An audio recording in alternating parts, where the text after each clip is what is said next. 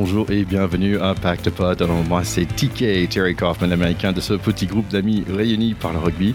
Et je suis très content d'être là avec un ancien Racingman, un deuxième ligne de 2 mètres, éducateur maintenant dans le rugby normand.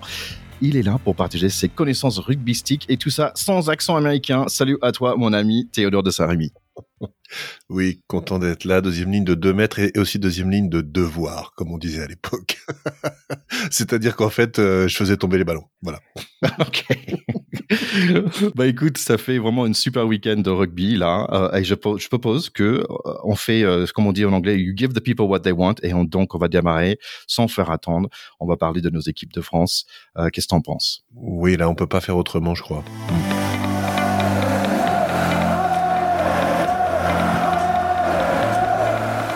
Allez, on y va. En entrée, nous avons France-New Zealand version féminine à Castres.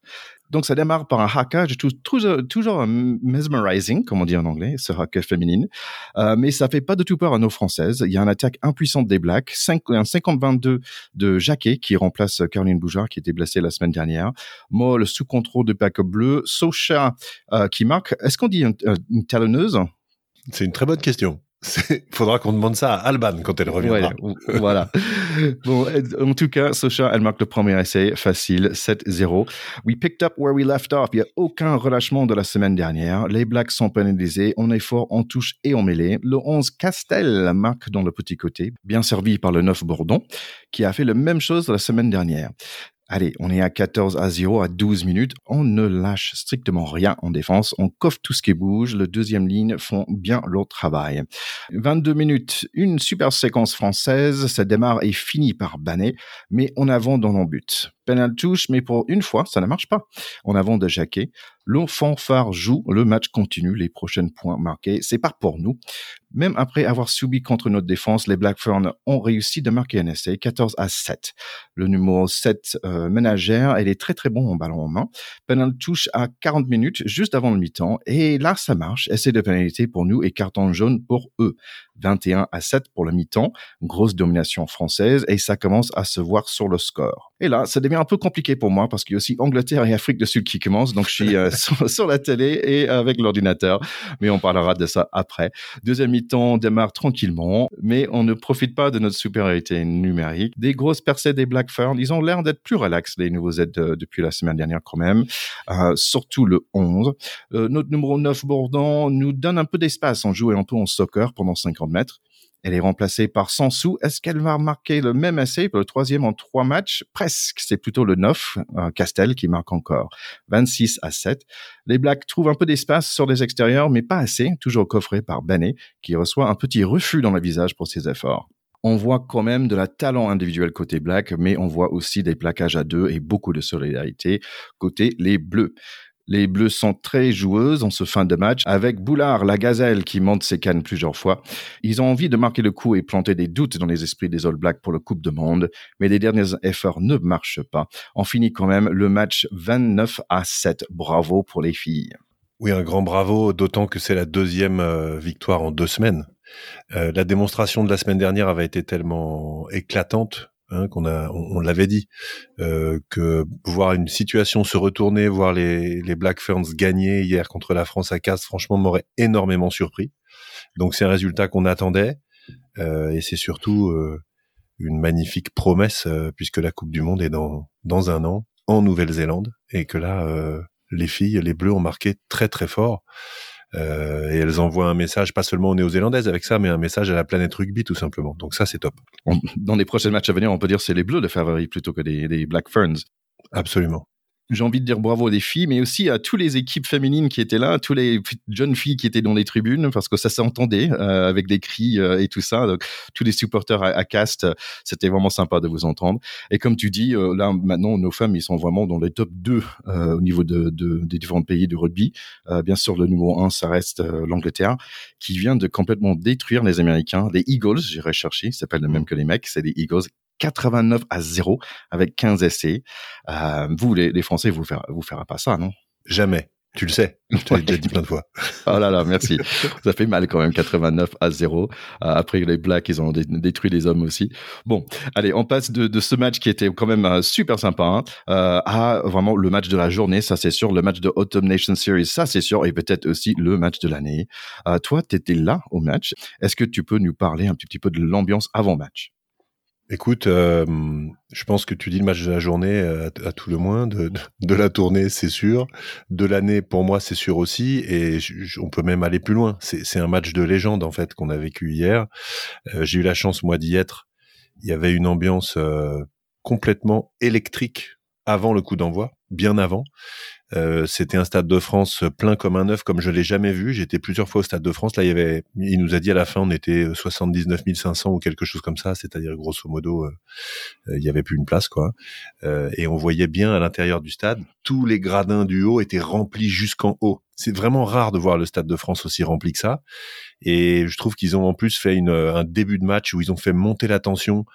Euh, en éteignant les lumières, en demandant à tout le monde d'allumer les petites lampes des téléphones pour faire ah comme une espèce de, de, de, de, candle euh, géant là-dedans. C'était absolument génial. Et franchement, euh, la Marseillaise qui a été chantée, mais comme on dit, elle nous a mis les poils, quoi. C'est-à-dire que on était mais électrique comme un seul homme. Et franchement, on se disait, j'étais avec un, très bon copain, on se disait, mais imagine quand t'es là au milieu de la pelouse, quoi, et que ça chante comme ça autour. Mais c'est c'est un truc de fou. Vraiment, avant le match, on sentait euh, qu'on était en train de planter le décor pour un grand soir. C'était magique. Bah, magique, tu, c'est vraiment le mot clé. Ce match, ça démarre avec euh, qui montre ses, tes jambes. Euh, ma femme m'a demandé de, de fermer les, les, volets, donc j'ai raté le premier essai. Il fallait fermer euh, les volets de ma fille aussi, et donc j'ai raté le replay aussi. Mais apparemment, apparemment, il y a Movakin qui a marqué en, premier son quatrième en trois matchs. Donc on démarre très fort, mais les Blacks, euh, ils vont pas juste rester là, euh, voir le, le percé de Savia.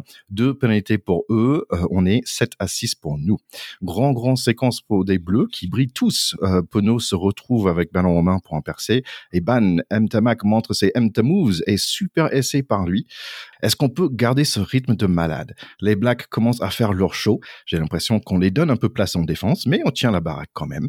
Adrit, William C et Jelonge sont là pour manger de l'herbe et des chevilles aussi. Antonio pèse son poids. Grosse séquence d'attaque où nous avons défi les Blacks avec des petits pick and go, mais drôle de drop raté, pas grave, bien tenté. Match si alléchant que même le cameraman a envie de jouer. Touche perdue, pénalité gagnée, trois points marqués par Jaminet. Coupe de pied de Ficou, Jaminet n'est pas loin. Ils sont pas à l'aise, les Blacks, mais ça reste des Blacks et j'ai un tout petit peu peur. Mais nos Bleus, non, ils ont pas peur de tout. Difficile à expliquer la séquence suivante car je pense que tout le monde était impliqué. Mais je vais juste dire que j'adore Villiers, Aldrat était en forme formidable et Movaca est un bulldozer. Un autre essai pour lui à 32 minutes, ça fait son deuxième doublé en deux semaines. 36 minutes, les Blacks nous mettent de, la pression. Euh, en avant dans les embuts euh, français, heureusement. On est là à la mi-temps. 24 à 6 pour nous. Est-ce que c'est déjà arrivé, ça? Non, je pense que c'est non seulement jamais arrivé, mais, sur cette mi-temps que tu résumes à merveille en, quelques mots, hein, je, je, te félicite vraiment parce que c'est tout à fait ça. Mais on pourrait faire euh, trois émissions sur la mi-temps tellement elle est géniale. C'est-à-dire que on sort de là à la mi-temps incrédule, un peu comme euh, euh, la finale de Coupe du Monde 98 quand on mène 2-0 à la mi-temps contre le Brésil. On se regarde, on se dit mais c'est pas possible, c'est pas possible, il va nous arriver un truc, on va se réveiller, c'est c'est pas vrai. Et c'est vrai que euh, cette mi-temps a été complètement à sens unique. Euh, on avait dit la semaine dernière que les Irlandais avaient montré la voie en fait en agressant les Blacks euh, et en ne les lâchant jamais. Et en fait, c'est ce qui s'est passé. Les Français euh, les ont pris à la gorge tout de suite, n'ont pas douté, n'ont pas eu peur, n'ont pas fait de complexe d'infériorité. Et je pense que là, on est en train de récolter tout ce qu'on a semé avec ces jeunes équipes de France qui ont été championnes du monde en U20, etc. Ces joueurs n'ont pas peur. Et ça change tout en fait. Ça change tout, on le voit très bien. Euh, ils se posent pas de questions, ils montent comme des malades. C'est pas les blacks en face, c'est un joueur. Euh, voir les, les, plaquages de Gelonche, la pression qu'a mis Penaud sur les remontées, etc. Ils les ont totalement étouffés. Et ensuite, ils ont eu un talent offensif euh, absolument remarquable. Moi, je veux noter deux choses, hein, parce que tu as, bien raconté, mais l'essai de Ntamak, il est sublime, parce que en fait, c'est un essai à 11 passes euh, 10 temps de jeu où il y a euh, 10 joueurs différents qui touchent le ballon et où il y a tous les gestes du rugby. C'est-à-dire que tu as des énormes percus avec des coups d'épaule pas possibles de Antonio, euh, de Woki, de Willem C, même de Villiers qui s'y met, qui arrive avec ses, ses, ses 80 kilos tout mouillés, qui rentre dans l'intervalle, qui fait gagner les 4-5 mètres, qui permet de mettre la dernière. Il y a des passes intelligente. La petite remise intérieure de Danti, elle est magique. Euh, il y a de la lutte contre des ballons qu'on a failli perdre que finalement on perd pas parce qu'on est un peu plus solide dans le ruck et parce qu'on ne doute pas. Et puis euh, Ntamak au début, Ntamak à la fin, avec une feinte de moustache. Et Richie Munga, il est monté en haut de la tribune. J'ai cru qu'il était à, euh, au huitième niveau du Stade de France, tellement il est parti sur la feinte de passe. Ça n'a pas dû lui arriver de se faire prendre sur une feinte de passe intérieure comme ça depuis dix ans. Donc cette action, elle était mais mythique et on passe à ce moment-là de 5 à 12 et déjà on se dit OK, on est à plus qu'un essai transformé et on est chez nous et on a la confiance. Ça j'ai adoré. Et puis euh, Peato Movaca, une prestation, une mi-temps euh, irréelle. Alors j'ai regardé un petit peu, ce garçon, il fait quand même 1m80, 124 kilos. Donc, euh, et quand on le regarde, c'est pas un mec bodybuildé. Pas du tout. Donc, ça veut dire que c'est un joueur qui, qui est d'une densité physique, je pense, exceptionnelle. Et c'est pour ça qu'il marque cinq essais en trois matchs internationaux. Excuse-moi du peu. C'est quand même du délire. Les trois matchs, c'est quand même les Argentins, les Géorgiens qui sont quand même pas des fillettes en défense au rat et les Blacks derrière. Le mec met cinq essais en trois matchs. C'est irréel. Il était en larmes à la fin du match hein, en disant euh, moi euh, j'ai battu l'équipe préférée de mon père, etc. Et Peato Movaca, pour nos auditeurs, il faut comprendre qui c'est. C'est un, homme des îles du Pacifique françaises. Et pendant des années, on se disait mais en fait où sont nos hommes des Pacifiques? Parce qu'on voyait bien le talent, la puissance de ces joueurs-là dans les équipes de l'hémisphère sud. Et nous, il y en avait très peu en équipe de France. On a souvent raconté hein, l'histoire de, de Willy etc. On, a déjà beaucoup parlé. Et on a enfin un crack peut-être le futur meilleur joueur du monde. Pour moi, je suis complètement bluffé par ce garçon. Euh, et sur cette mi-temps-là, euh, bon, bah, quand t'as un joueur comme ça, et tu sais que tu vas en cocotte derrière pénal touche et qu'il a le ballon, tu te dis, bah, tu te poses zéro question, quoi. C'est, c'est magique. Voilà, c'est magique. On va superbe, superbe, Théo. Bah, écoute, Fabien Galtier, il n'est pas encore content, car il y a encore 40 minutes à jouer. Donc, on démarre le deuxième mi-temps avec un touche pour les Blacks, mais ça ne paye pas. Merci beaucoup à Cro. Et un 50-22 à mitiger, et les Blacks sont re chez nous. Cascade de course des avants, les Blacks avancent. Essai par Jordy Barrett. De joli passe de Aaron Smith, 24 à 11. Oh no, il y a Antonio qui sort, il y a Bamba qui rentre, il y a Bay qui sort et Gros qui rentre. Mais c'est pas très grave, parce que c'est les arrières Blacks qui vont marquer très vite avec Rikyo Ione. Je pense que c'est un nom de Street Fighter, c'est pas grave. 24 à 18, toujours pour nous. Faites gaffe nos bleus, mais il reste serein. Pas avec Baptiste, mais avec Jaminet qui nous donne 3 points de plus, 27 à 18. Mais il y a beaucoup de pénalités, les bleus, dit l'arbitre. Et c'est Savia qui nous fait payer avec un essai tout en force. 27 à 25, toujours pour nous. Et on est à la fameuse 60 minutes où les grandes équipes montrent qu'ils sont grands et en parlant de grand, il y a l'entrée de Thibaut Flamand. On est sous pression, mais Mtamac nous montre son Mta magique. Sous grande pression dans notre but, il esquive tout le monde pour faire un passage à miner. On est sorti du 22, euh, qui lui donne au ministre de, l'Intérieur, Dupont. Et on est chez les Blacks. Ballon à Waki qui est un tout petit peu gourmand, mais dommage, c'est pas très grave. On a quand même trois points et Savea est un carton jaune. 30 à 25 pour nous. And I love Damien Penaud. Il ne croit pas lui-même son interception, comme il est en forme ce joueur. 37 à 25. Le public sent quelque chose, on commence à le croire cette victoire. Jalibert remplace Ntamak et il monte ses jolies jambes dans sa première action. Je n'arrive plus à prendre des notes tellement que ce match est incroyable. The world is watching France mettre 40 points sur les Blacks. Des émotions pour nous tous. Movaka, des bons larmes de joie. Il est embrassé par son coach qui lui prend dans ses bras. Et moi aussi, j'ai envie de faire un gros câlin à cette équipe de France pour leur dire merci, merci, merci. Ouais, c'est bien dit et tu le, tu le soulignes très bien. Euh, tous les amoureux de rugby ont fini ce match avec des larmes au coin des yeux. C'est une évidence euh, parce que hum, mettre 40 points au blagues, ça ne nous était jamais arrivé. Il faut quand même se rappeler qu'on ne les avait pas battus à Paris depuis 1973. S'il te plaît, j'étais pas né.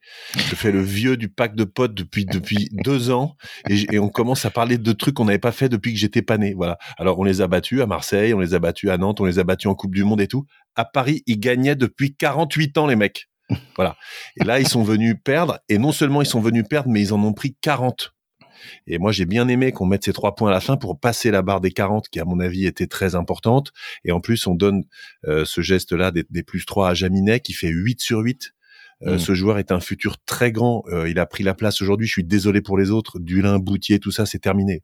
Euh, Melvin Jaminet, il a une autorité dans son jeu au pied qui est digne des Johnny Wilkinson, etc. C'est des joueurs très rares qu'on voit. D'ailleurs, c'est pas pour rien hein, si joueur de Pro D2, il a été en, faire la tournée en Australie l'été dernier et où il a éclaté, éclairé la tournée de tout son talent.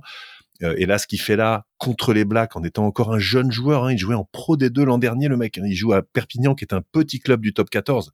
Il a un culot et une autorité extraordinaire. Donc ça, pour l'équipe de France, euh, c'est juste dément tu parles euh, de l'éclair de génie de Romain Ntamak qu'on pourrait voir mille fois en fait parce que parce qu'il est tout à fait euh, fabuleux je sais pas comment on peut dire. Moi j'étais assis dans la tribune euh, à deux rangs de son père et c'était extraordinaire. À, la fin j'ai une photo que j'ai prise où il y a ses parents dans le stade et dans l'axe derrière ses parents il y a Romain Ntamak qui parle avec le speaker du stade en écran géant cette photo est fabuleuse. Je vais essayer de trouver des contacts au Stade Toulousain pour leur faire passer parce que je pense que je suis le seul à pouvoir à, avoir pu la prendre et je trouve que c'est quelque chose d'extraordinaire. Et j'ai envie de souligner ça parce que ça fait rêver en fait de se dire qu'Emilien Tamac, qui était un garçon à la course chaloupée au talent fou, qui jouait sans roulier dans les années 90, qui a transmis ce virus du beau jeu à son fils, être là 25 ans plus tard dans la tribune et le voir faire ça, c'est fabuleux. Alors, on a envie de dire à Cameron Woki, mais pourquoi tu l'as pas donné à droite? Parce qu'il y avait un 3 contre 1 d'école à jouer. Alors, les blagues revenaient beaucoup. Hein. Quand j'ai revu l'action, peut-être que ça aurait pas été au bout. N'empêche qu'il a effectivement été trop gourmand et que probablement ça aurait été au bout. Et franchement, s'il y avait eu essai là-dessus, là, c'était l'essai du siècle. Parce que il est juste magique, celui-là. Euh, voilà. Donc là, ça c'était euh, c'était absolument euh, absolument sublime également. Il y, avait quelqu'un qui disait la même chose sur, euh, sur Twitter. Il, a même répondu à Waki sur Twitter de dire sorry. c'est ça. Et, et, et, moi, ce que j'ai en plus adoré dans ce match, euh, c'est que le score est élevé à la fin pour les Français, mais on aurait très bien pu le perdre. Euh, c'est ça qui est fantastique dans ce match, c'est qu'il y a eu une dramatique extraordinaire et nous à la 62e dans le stade, on n'en menait pas large parce que les Français ont quand même eu un énorme trou d'air en début de deuxième mi-temps qui était lié à la mi-temps, mais tellement hors du temps qu'ils avaient fait avant, qu'ils étaient en train de décompresser psychologiquement, et ça c'est sûr et certain. Le talent des Blacks, une erreur, ballon perdu euh, sur un ruck, pas très bien géré par Dupont, deux passes après essai. Euh, L'essai de Barrett euh, parfaitement réalisé en, en, bord de touche, euh, on n'en menait pas large du tout. On est à moins deux à ce moment-là. Ensuite, on repasse, enfin, on est à plus 2, pardon, on repasse à plus 5 mais à plus 5, on est encore complètement à portée de tir des All Blacks. Il reste 20 mmh. minutes à jouer et on se dit si ça continue comme ça, l'affaire est pliée. On va perdre 48-35. Euh, et euh, c'était tout à fait une option réaliste. Et ça passe à très peu de choses parce que euh, l'interception que fait Damien Penaud, s'il fait pas interception, il y a probablement essai des Blacks. Il y a 60 mètres à remonter, mais il y a 3 contre 1 quand il, quand il prend la balle. S'il la prend pas, s'il la rate et s'il la passe, Derrière, il y a très probablement essai des Blacks. Et à ce moment-là, les Blacks seraient passés devant à 37, euh, je pense, à 32-30. Et là, ça aurait pas du tout été la même histoire, parce qu'en fait, les Français ont aussi construit leur victoire sur la confiance acquise pendant tout ce match, du fait qu'ils ont toujours été devant.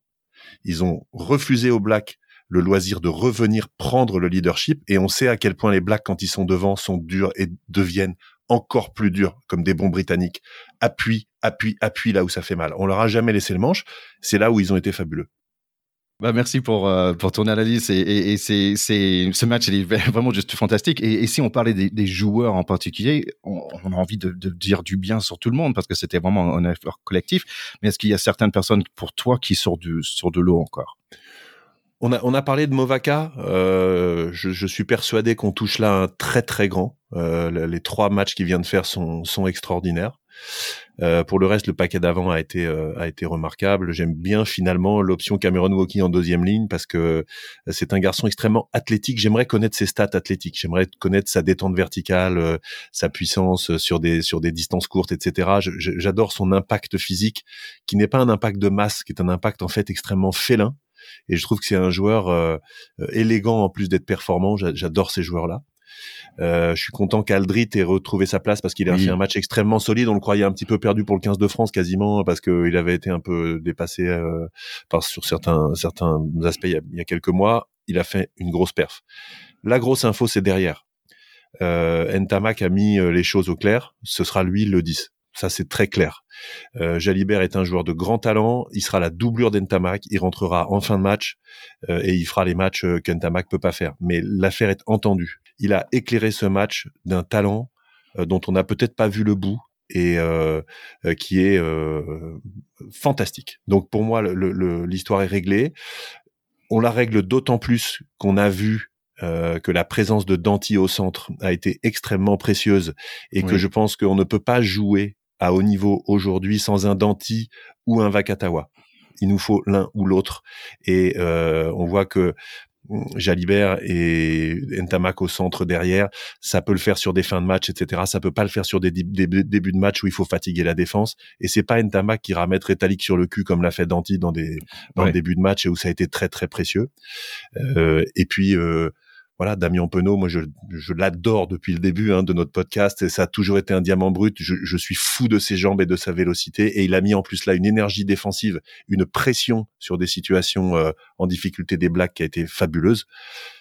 Et puis euh, voilà, Jaminet, j'en ai déjà parlé tout à l'heure, magique. Voilà.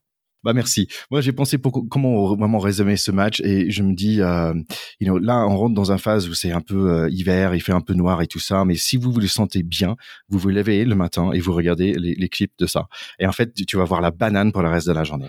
Donc euh, je pense que c'est vraiment ça. Et aussi, bah, bientôt c'est Thanksgiving hein, aux, États-Unis là cette semaine et euh, je pense qu'on peut dire euh, merci encore, merci à cette équipe, cette équipe de France. Ouais, je, je termine en, en redonnant une petite note sentimentale parce que euh, on, a tous euh, euh, des souvenirs de d'enfants au rugby, de gamins. Moi, je suis éducateur aujourd'hui et 100% hum, des gens qui jouent au rugby à haut niveau, même de ceux qui en font leur métier, ont commencé ça jeune, on va dire.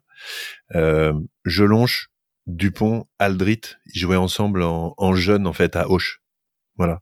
Donc quel éducateur aujourd'hui peut avoir trois gamins ont eu 12 ont eu 14, je sais pas exactement à quel âge ils ont joué, qui sont un jour les acteurs euh, majeurs de matchs comme ça dans le sport que le mec aime, etc. Donc voilà, euh, euh, éducateur euh, ou accompagnateur des petits sur les côtés, etc. Dites-vous, il y a peut-être ces mecs-là en fait, et peut-être même qu'ils sont ensemble. Et s'ils apprennent à être des copains, à se faire des passes de ballon, et un jour peut-être que c'est devant les Blacks, et on dit ouais c'est super, mais ça arrive jamais. Bah en fait, si ça arrive, ces trois-là, ils jouaient ensemble en jeune au FC Auch. C'est incroyable. Et du coup, salutations au, au FC Auch aussi, qui est un grand club formateur.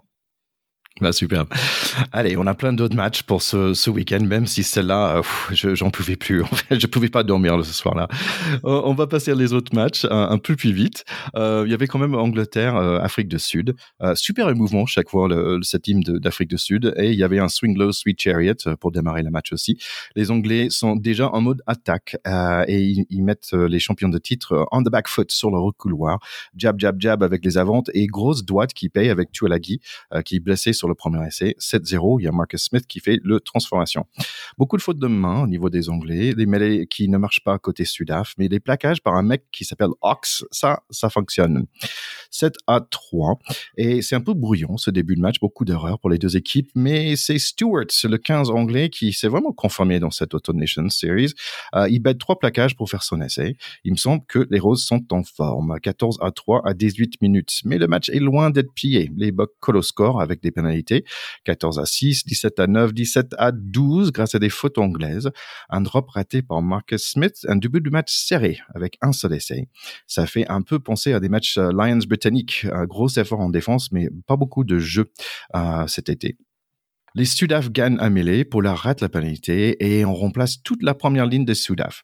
Courtney Laws explose des mecs, mais Willie Leroux et Delamande euh, ont envie de courir. Chandelle après chandelle, tampon après tampon, c'est les Springboks qui commencent à prendre le dessus. C'est le sortie de Ben Youngs et il y a Rafi Quirk qui entre. Rafi Quirk, je pense que c'est un nom direct d'un livre d'enfant. Les mêlées Sudaf sont costauds. Le capitaine Colosi y fait tout bien. Gros temps fort pour les Sudaf à 57 minutes, mais ça paye pas, même avec beaucoup, beaucoup de fautes des Anglais. Le drop de François Stein ne passe pas. Et voilà, une autre faute anglaise. 18 à 17 pour l'Afrique du Sud. Cette fois, ils ont dominé pendant 25 minutes pour ces trois points. Et puis, l'Angleterre, en 30 secondes, ils ont un super essai de ce Randy Kirkle, ou je sais pas comment il s'appelle. 24 à 18. The Chariot is still sweet côté anglais. Mais les mauvaises habitudes des disciplines reviennent. Carton jaune pour les Anglais. Ballon porté sublime. C'est ma pipi qui marque le prochain essai. 24 à 23 pour les Anglais. Time passe à notre pénalité, ils prennent le dessus, 26 à 24 pour les Sudaf. Les pick and go suivis par des énormes percées des deuxièmes lignes Elisabeth, mais c'est pas abouti. Dommage parce que Codici va chercher un ballon dans l'air, il fauche en même temps le, son vis-à-vis anglais, et d'un coup, c'est un pénalité contre lui et un carton jaune. Je suis un peu surpris. Il reste que 3 minutes, 14 à 14. Je suis quand même pour les Sudaf dans cette affaire c'est eux qui méritent un peu plus ce jour-là. Touche encore contrée par les Sudaf, plaquage haut anglais raté par l'arbitre, mais il donne plutôt les pénalités aux Anglais. 27 à 26, les Anglais gagnent ce match, la preuve que parfois, le sport, c'est juste pas juste. Ouais, en tout cas, c'est une petite revanche de la finale de la Coupe du Monde. On se rappelle que ces Anglais avaient été défaits euh, de manière un peu cruelle après une demi-finale extraordinaire qu'ils avaient réalisée contre les All Blacks en 2019. Donc je pense que pour eux, c'est une vraie consolation. La physionomie du match euh, fait que ça aurait pu vraiment tomber des deux côtés. Et de toute façon, quand on gagne un match d'un point, on sait que ça tient à rien. C'est comme euh, hein, quand Federer euh, gagne au tie-break deux fois. Bon bah, il aurait pu perdre aussi bien, mais il a gagné. C'est un peu la même chose. Ce qui est intéressant quand même, c'est que ça donne une vraie tendance sur le nivellement du rugby international, avec des nations du Nord euh, qui battent beaucoup plus régulièrement les nations du Sud. Et puis on va le voir peut-être avec euh, Irlande-Argentine, même si l'Argentine c'est une petite entre guillemets nation du Sud. Euh, ils ont pris une sacrée fessée. Ouais, ce qui me gênait dans ce match, en fait, c'était qu'il y avait énormément de fautes. Il y avait, il y avait un moment, je pense que c'était 18 ou 19 fautes contre les Anglais et 5 fautes contre les, les Sudaf. Et eux, ils prennent les deux dernières, dernières pénalités et c'est eux qui perdent le match pour ça. Et je trouve ça vraiment dommage. Oui, mais tu sais, quand tu perds un match d'un point, et souvent, et moi je sais que j'ai vécu ça, tu te dis souvent, euh, en fait, euh, il y a un fait de jeu qui te fait perdre, et tu te dis, si tu es lucide, on le perd pas là-dessus. C'est pas là qu'on l'a perdu. C'est à d'autres moments où on aurait dû marquer, où on aurait dû faire le bon choix, on a fait le mauvais, où on aurait dû bien défendre et on a mal défendu. C'est là qu'on l'a perdu. Donc laissons les faits de jeu euh, au fait que le sport heureusement, est quelque chose d'incertain. C'est pas une mécanique, c'est pas de l'industrie, c'est pas des process, c'est du sport. Et en plus avec un ballon ovale. Et donc on sait que parfois, ben, c'est juste pas de bol. Donc quand on veut gagner, il faut se donner toutes les chances de gagner et il faut se donner les chances d'être à l'abri d'un fait de jeu. Voilà ce que je pense, mon cher TK. une chose, une chose, c'est sûr que les Anglais, ils vont être, ils vont pas être euh, moins euh, proud ou orgueilleux, on va dire c'est pas leur style de toute façon. Allez, on passe à notre match. Pays de Galles, Australie. Euh, ça démarre avec Tupou, l'Australien, euh, le pilier, qui est super sympa à regarder porter euh, le ballon en main. coup de pied à suivre pour le 14 Australien qui ressemble beaucoup à Richie Cunningham, avec des muscles. 7-0 en 4 minutes. Dan Bigard marque un pénalité, mais les Wallabies sont en jambes, en attaque et en défense. Des pénalités un peu partout et des gros, gros plaquages par le 8 australien. Euh, carton rouge parce qu'il y avait quand même un peu tête contre tête. Ça va être difficile pour les jaunes à 14. Encore Tupou, le pilier. Euh, des Wallabies menent 10 à 6, mais Kurtley Beale fait un petit bêtise, un carton jaune pour un main dans la surface. 15 Gallois contre 13 Australiens, bah donc essai logique après le penalty touche. 16 à 13 pour Pays de Galles. À mi-temps, les Wallabies me semblent plus en jambes encore, mais essai un peu moche avec un en avant euh, volontaire qui est tombé en arrière par coup de la chance. Essai de 50 mètres par Tompkins, le Gallois. 23 à 13. Un peu plus tard, carton jaune contre les rouges. On joue 14 à 14, donc les choses s'ouvrent un peu. Courtney Bill avec un joli percé. Essai pour le 9 Nick White d'Australie, 23 à 3, toujours pour le Pays de Galles.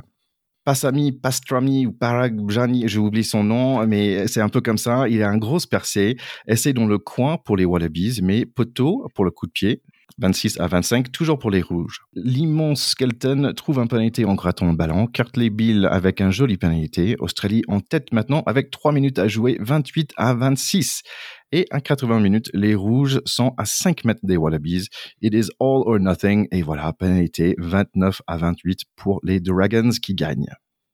Là aussi, un petit point d'écart. Donc c'est ce que je disais, hein, les valeurs se nivellent et on voit que partout, les suites du professionnalisme et du sérieux dans la préparation des, équipes qui ont les moyens de se préparer correctement fait que tout peut arriver. Ça, rend aussi les prochaines victoires en Coupe du Monde encore plus belles de façon certaine parce qu'on voit que des grands matchs entre des grandes nations se perdent euh, vraiment sur des détails. Ouais, et c'est dommage parfois parce que soit t'as pas envie que le match finisse ou que le match finisse un peu plus décisif, décisivement. C'est pas juste un, un, un, l'arbitre qui dit ok il y a une pénalité, que que ça soit ok un grosse euh, euh, interception quelque chose comme ça pour dire ah, ok ouais ils ont là ils méritent. Mais deux matchs très tendus les deux, mais sympa quand même à regarder et aussi sympa pour le encore le, le rugby européen. Oui, super sympa, encourageant, et là aussi, ça donne envie d'être en 2023 en, en France. Hein. voilà. Allez, Écosse-Japon, euh, Van der Mer marque un essai euh, d'avant dans les premières cinq minutes. C'est le capitaine Stuart Wagg marque le prochain. Il est en jambes quand même cet automne avec trois essais. Darcy Graham passe par Finn Russell, 19 à 6 pour le mi-temps, euh, mais carton jaune pour les Écosses. quelques pénalités pour, les Japonais les laissent dans le match, 26 à 20 avec 7 minutes. c'est toujours l'Écosse qui mène, mais c'est un peu serré quand même. mais le suspense est fini quand Finn Russell mis la dernière pénalité, 29 à 20. Oui, on est content pour euh, nos, copains écossais. Et le Japon fait une tournée euh, présentable. Présentable, parce que 29-20, c'est un score euh, qui est honnête. C'est le même que les Blacks contre les Irlandais la semaine dernière. Donc, c'est un sport là aussi de... C'est un score d'équivalence. C'est un score... quand tu perds 29-20, t'aurais pu gagner, en fait. Oui, ah ouais, c'est pas comme euh, ce qu'ils ont vécu euh, il y, y, a deux semaines euh, en perdant par 60 points contre l'Irlande. C'est ça. allez, en parlant d'Irlande, Irlande, Argentine, Argentine marque le premier essai et puis rien. Irlande marque sept essais par la suite et c'est normal parce qu'ils ont quelqu'un qui s'appelle Vanderflyer, donc ça va vite chez eux. C'est un enseignement que, que, donne l'équipe d'Irlande hein, sur cette tournée parce que battre les Blacks et éclater les Argentins derrière, c'est très fort. C'est très fort. Euh, ils avaient vécu leur sommet comme euh, quand on bat les Blacks, on a toujours un, coup de décompression derrière parce que c'est une telle décharge euh, émotionnelle qu'on peut être un peu ailleurs. Euh, les Argentins sont quand même pas des joueurs qui sont faciles à manier et leur mettre 60 points, ça veut dire qu'on est très au-dessus. Et donc euh, les Irlandais, là, je trouve, envoient aussi un vrai signal à la planète rugby en disant attention, nous sommes une grande nation de ce sport et qui mhm. s'y frotte, s'y pique. Euh, c'est super intéressant. Euh, leur présence dans le tournoi, euh, leur prestation dans le tournoi va être intéressante. ce que je n'ai pas vu, c'est si Sexton a joué ou pas. ça, pour le coup, tu vas peut-être me le dire, parce qu'il avait eu, me semble-t-il, une, une, commotion il n'y a pas très longtemps. et la grande question du rugby irlandais, c'est la succession de Johnny Sexton, qui est un mec qui tient cette équipe avec un mental d'acier depuis une décennie. Euh, par qui va-t-on le remplacer, sachant que le reste est au rendez-vous? On sait qu'ils ont un jeune paquet d'avant qui est magnifique. Ils ont des joueurs derrière, euh, Ringrose, Aki, qui a encore pas mal d'années devant eux. La vraie question, c'est Sexton. Euh, à suivre. Qui n'était pas là. C'était Carberry qui, a joué. Ok, bah c'est d'autant plus intéressant qu'il soit arrivé avec celui qui est annoncé comme son successeur à la baguette. Très bon pour lui, très bon pour le rugby irlandais. Attention à nous cette année et les années qui viennent. Ouais, grave. Allez, pour finir, il y avait Fiji, Georgie, 15 contre 15 finalement. Euh, donc euh, Fiji, la seule équipe d'hémisphère sud qui n'a pas perdu ce week-end. Ouais, et ça en dit euh, beaucoup sur les progrès des Géorgiens, parce que c'est, on peut pas faire plus opposé hein, comme style de jeu. Fidji à Géorgie et arriver à à se maintenir à niveau 15-15, c'est une vraie victoire pour les Géorgiens à mon sens, et plutôt une défaite pour les Fidjiens. Euh, en tout cas euh, super intéressant et encourageant. On rappelle que le rugby géorgien a décidé de, se lancer hein, dans un grand plan pour ce sport dans son pays. Pour ça, il leur faut quand même des, euh, matchs euh, présentables. Il leur faut des victoires. Et 15-15 contre les Fidji, c'est presque une victoire pour un petit pays comme la Géorgie. Mm, mm. donc bravo Georgie. Allez, cette Autumn Nation Series, c'est fini. Euh, et qu'est-ce qu'on a appris? Bah, On a appris que l'Angleterre, bah, ils sont forts en ce moment. Ils ont gagné contre Australie, Afrique du Sud, Tonga. En moyenne, ils ont 43 euh, points pour eux et 15 points contre. Euh, donc ça, c'est leur score moyenne, on va dire. ils ont encaissé un seul try dans trois matchs quand même. Donc ça, c'est quelque chose. Irlande, ils ont explosé Argentine et Japon. gagné contre Nouvelle-Zélande aussi. les scores moyens, on va dire, c'est 47 à 11. Donc comme tu dis, il, tape sur la porte pour dire oui, nous aussi, on est là. Mmh. Euh, la France, euh, pas, on est pas mal, 37 pour nous et 20 contre nous, on va dire en moyenne de score. Euh, donc nous, on, nous, on montre qu'on est bien présent aussi. Donc en gros, le rugby européen, ça va, ça va plutôt bien. On le savait, hein, puisque les les prestations des équipes européennes quand même euh, sont bonnes euh, toutes ces toutes ces dernières années. On faut, faut pas oublier que les nations européennes sont des nations beaucoup plus riches hein, que ces nations du Sud qui tiennent le rugby depuis longtemps et avec la professionnalisation, euh, la profondeur de moyens et de systèmes qu'on met à disposition des grandes équipes et aussi hein, la, la mondialisation des compétences puisqu'on a tous maintenant des Néo-Zélandais, des Sudaf et des machins dans les staffs d'un peu partout. Euh, forcément, fait qu'on on revient à niveau. Voilà. Donc, euh, ce qui va faire la différence maintenant, c'est parfois effectivement le ballon ovale d'un côté ou de l'autre, hein, parfois le, petit coup de bol ou, le, petit coup de pas de bol. Euh, et c'est aussi euh, l'âme de ces équipes. Voilà. Comment est-ce qu'elles sont animées? Par quoi est-ce qu'elles sont animées Et comment est-ce que le sorcier qui est à la tête de l'équipe parvient à trouver une potion qui fait que son équipe est un peu plus magique que les autres? Voilà, je, pense que c'est un des grands défis hein, de la prochaine Coupe du Monde et des grandes échéances qui approchent. C'est aussi, on pourrait presque en faire un podcast d'entreprise. Ce sont des défis d'entreprise, ce sont des défis de projet. Euh, Eddie Jones, euh, quand il avait mené euh, en finale de la Coupe du Monde les Anglais, les, dont ils avaient pris trois ans avant, il avait dit on a 33 matchs pour être champion du monde et il avait écrit une route avec chaque match qui était une étape vers le titre mondial.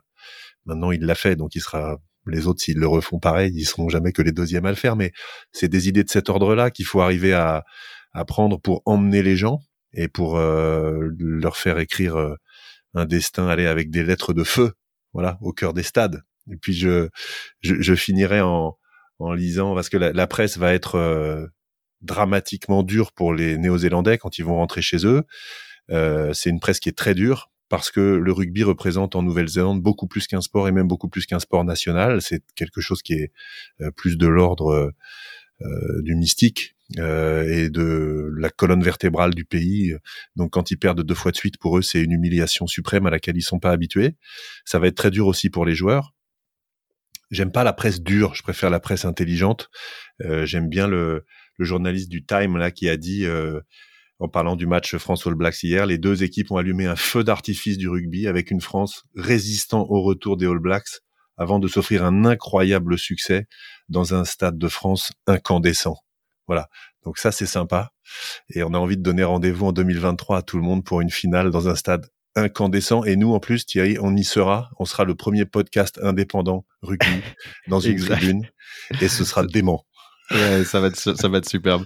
Écoute, t'as dit euh, de pochon magique, mais la bonne nouvelle c'est qu'en France, euh, avec Panoramix, au moins vous avez beaucoup d'expérience avec le pochon magique. Hein. Ouais. Bah, une chose que ça nous dit aussi, c'est que les six nations, ça va être assez brutal en fait, mais ça, ça me donne tellement envie euh, de, de, que ça. Vous êtes en février déjà. Euh, on démarre contre Italie. Après ça, c'est Irlande, suivi par l'Écosse euh, et Pays de Galles, et on va finir avec un bon crunch un samedi soir. Ça va donner. Ouais. On va se la donner et vous vous la donnerez avec nous, nos chers écouteurs, parce que évidemment, pour le tournoi Destination, on sera de retour et euh, euh, avec un voilà un immense plaisir de commenter ces matchs euh, avec vous. N'hésitez jamais à nous donner des petits reviews, des avis, euh, des posts et des choses qui nous voilà qui nous font plaisir d'échanger avec vous. Et en tout cas, on a hâte de vous de vous retrouver pour cette actu rugby, même si on ferme un petit peu celle-là pour l'international. On est d'accord, Thierry? Oui, on est là. Tiens, juste deux petites questions. C'est qui qui a marqué les, les plus de points dans le Out of the Nations? Comme joueur? Ouais. Sexton? Jaminet. Jaminet, j'allais le dire en plus, j'ai douté de moi-même, tu vois. Je suis pas 48, encore un champion, moi. Barrett avec 44. Et c'est qui qui a marqué le plus d'essais? Movaka. Oui, avec 5. Euh, et après, en 3 matchs. Pono était ex pour troisième avec 3. Donc euh, déjà, c'est pas mal. Euh, écoute, petit point sur euh, Pack de Potes aussi. Donc tu as dit oui, on va être de retour pour les six nations. Euh, en fait, euh, on rentre dans la phase Christmas de Noël et je suis en train de préparer un petit surprise pour tout le monde. Donc ça va être The 12 Days of Christmas. C'est 12 petits mini-épisodes sur le thème d'autres podcasts, un peu comme nous, donc des podcasts natifs, normalement sur le sport aussi, faits par des passionnés comme nous. Euh, et donc, mon objectif, en fait, c'est de vous faire découvrir euh, d'autres podcasts euh, sympas sur, sur des thèmes différents, sur des sports différents. Donc, on va avoir un peu de basket, de NFL, de NHL, de un peu de tout. Et bien sûr, pour la dernière, pour le troisième mi-temps, ça va, ça va parler bière. Ah oui, c'est quasiment un petit calendrier de l'avant au podcast sport et rugby que tu nous fais, mais c'est mythique. Donc moi j'ai très très hâte d'écouter ces, ces épisodes. Bah, ça, va être sympa. Euh, écoute, euh, bien sûr, il y aura d'autres interviews à venir. Il y aura un épisode normalement mi-décembre où on va parler un peu de top 14 parce que quand même, on est le top 14, on est chanceux. Et il y aura le European Rugby Championship à, discuter un petit, peu aussi. Donc, on, on sort d'un moment avec plein de rugby vers un moment avec plein de rugby. Donc, ça fait toujours du bien. Bah écoute, c'est tout pour nous. Merci euh, à vous, nos chers écouteurs. Merci pour d'être avec nous, pour vos, écoutes et vos partages. Ça nous fait vraiment chaud au corps pendant ce long, euh, long hiver. Donc c'est euh, toujours sympa, mon cher Théo, de partager ces bons moments avec toi aussi. Oui, le, la nuit est profonde, mais notre cœur est lumineux, n'est-ce pas? Quand on se parle de rugby autour du pack de potes. Voilà, on est toujours euh, tellement euh, tellement content de partager ces moments-là.